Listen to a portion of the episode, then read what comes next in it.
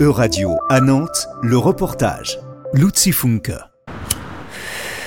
En France, on a 12 millions de fumeurs quotidiens et parmi ces 12 millions de personnes, il y a 6 personnes sur 10 qui déclarent vouloir arrêter de fumer. Constate Valérie Guité, coordinatrice de la prévention et la formation à Addiction France.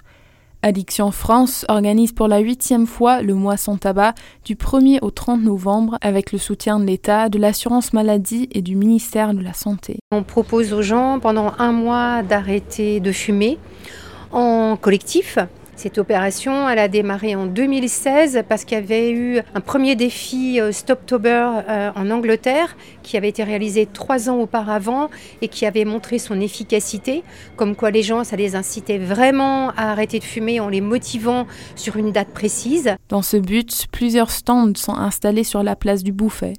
Quatre associations, dont Addiction France, l'association Je ne fume plus, Avenir Santé et les Absiades, se sont mobilisées pour informer, discuter et motiver les passants et passantes à participer au mois sans tabac. Du coup, là, on va jouer à la roue. Tu vas lancer la roue et en fonction de la case sur laquelle je, je tombe, moi, je vais te poser une question sur une de nos quatre thématiques. Donc, tu peux lancer la roue. À travers des jeux, les personnes sont sensibilisées au risque de la consommation du tabac. À ton avis, c'est quoi la cigarette qui est le plus dangereuse dans la journée? Le soir. Le soir? Eh bien, c'est plutôt euh, celle que tu vas fumer dans les 30 minutes après ton réveil. Parce qu'en fait, les poumons, ils absorbent plus de particules et euh, en plus des autres produits chimiques que contiennent les cigarettes. Et c'est aussi pile après une, une bonne séance de sport. Dans une autre tente, les passants et passantes trouvent de l'écoute auprès des personnes abstinentes. Une possibilité pour celles et ceux qui n'osent pas aller chez le médecin, comme nous explique Gérard Benoît, qui a arrêté de fumer il y a 40 ans. C'est toujours difficile d'aller voir le médical parce que c'est sortir un peu du déni. Et le déni euh, euh, ne met pas à l'aise. Hein, même si c'est la, période la plus riche, je dirais, pour euh, une personne addicte, où on va creuser justement, où il y a des éléments intéressants qu'elle va pouvoir exprimer.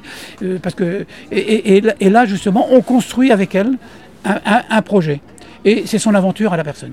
Ce qui est important, c'est de lui montrer qu'on est là simplement pour la guider, mais surtout pas pour conseiller. Dans un environnement confidentiel, des professionnels de santé sont sur place et proposent également des patchs, des cigarettes électroniques et des pastilles pour soutenir les fumeurs et fumeuses dans leur projet d'arrêt de tabac. Une passante nous confie. On est passé devant et moi j'avoue que je m'étais dit j'arrête de fumer à 25 ans, mais là c'est l'occasion aussi de se renseigner et de voir. Et franchement, c'est hyper cool, ils te renseignent vraiment bien. Là, ils m'ont passé une puff et tout, donc je me dis que c'est une version smooth de arrêter de fumer. Donc c'est assez cool, je suis contente en vrai. Pour participer au mois sans tabac, on peut également s'inscrire en ligne pour recevoir des conseils quotidiens afin d'arrêter de fumer et trouver des professionnels de santé spécialisés. Un kit d'aide à l'arrêt est proposé gratuitement. C'était un reportage de radio à Nantes, à retrouver sur euradio.fr.